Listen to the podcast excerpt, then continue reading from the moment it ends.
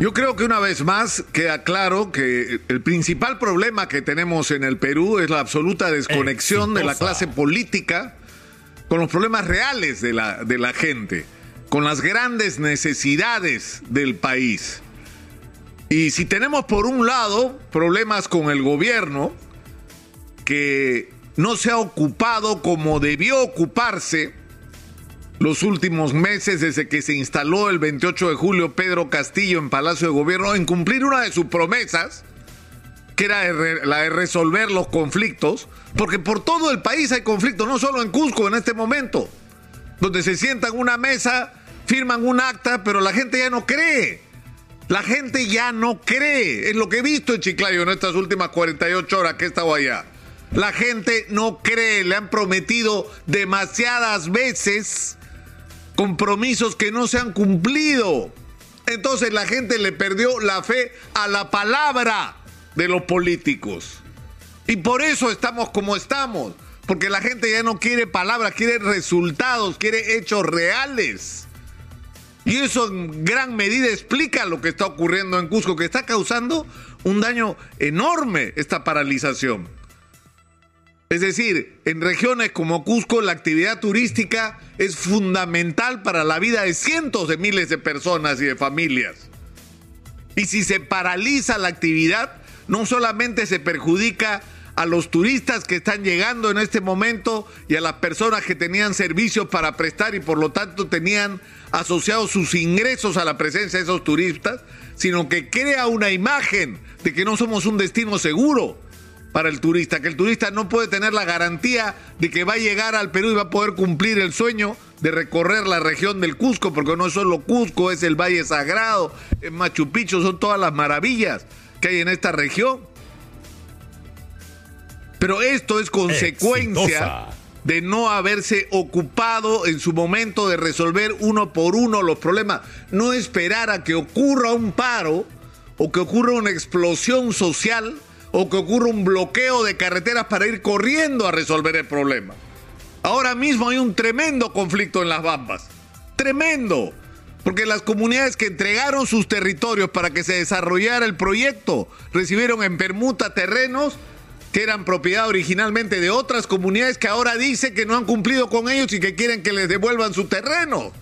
Entonces lo que dicen comuneros como lo de Fuerabamba es si no, no, si no nos van a poder aplicar la permuta, regresamos a nuestro terreno. El problema es que en esos terrenos ahora hay un tremendo tajo de la empresa minera MMG Las Bambas. ¿Qué va a pasar? Se va a parar el proyecto de Las Bambas y estamos hablando de un conflicto que puede reventar en las próximas 48 horas. Porque el plazo que han dado es el miércoles. Pero no puede ser que los conflictos se estiren y se estiren y se estiren y la gente no tenga respuestas y las personas que son interlocutores o no tienen capacidad de decisión o simplemente firman papeles para bajar un poco la tensión y después se olvidan de ellos. Y mientras tanto, el Congreso de la República, que tendría que estar enfocado también en estos problemas, nos sorprende, porque ahí sí está la preocupación de los señores congresistas, por lo menos de la Comisión de Economía, de prorrogar por 10 años en las mismas condiciones los contratos de explotación petrolera en el Perú.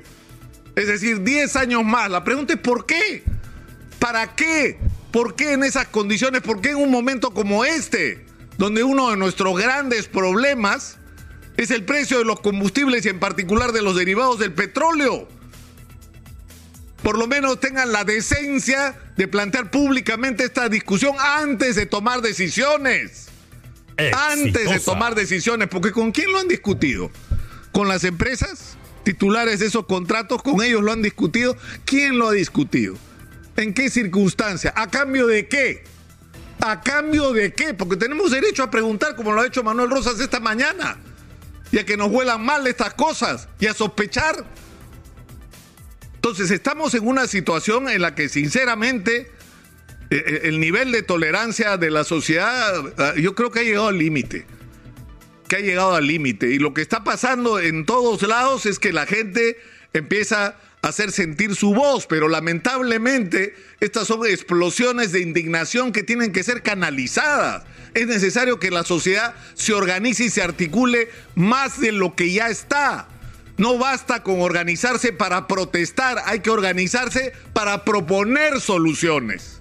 Porque a cada uno de los problemas que se plantean y de las demandas que se plantean, para cada una de ellas hay respuestas. Y la tienen los especialistas y la tiene la gente calificada.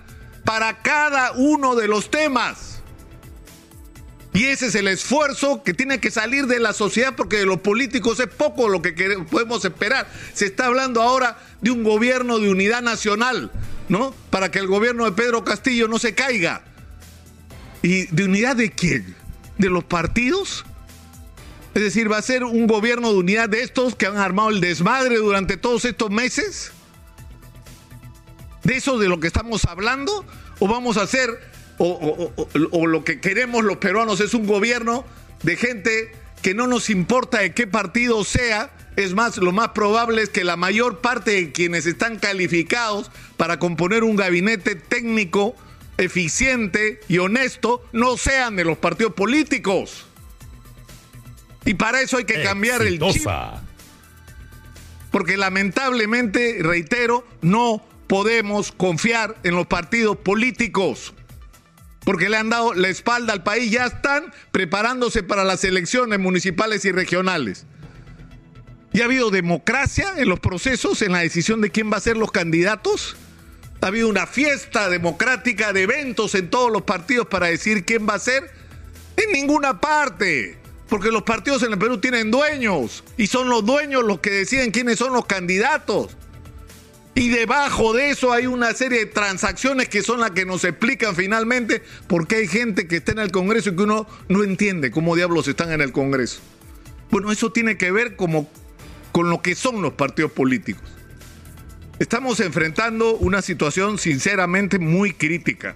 Y yo creo que el gran reto del momento no es solo que la gente se junte, exprese dentro de los marcos de la ley su indignación y su molestia, sino que la gente empiece a buscar alianzas con los técnicos, con los especialistas, con la gente que viene de los colegios profesionales, de las facultades especializadas de las universidades, con el mundo empresarial, con los gremios, con la gente que tiene respuestas a las, a las demandas y a los problemas de los peruanos. Yo creo que en el momento en que eso empiece a ocurrir, la cosa va a ser diferente, porque no van a ser los políticos lo que nos van a decir quiénes deben estar en los ministerios, sino va a ser la sociedad la que va a decir quiénes son los que tienen derecho a estar ahí y quiénes no. Y eso es posible y eso estoy seguro va a empezar a ocurrir en el Perú.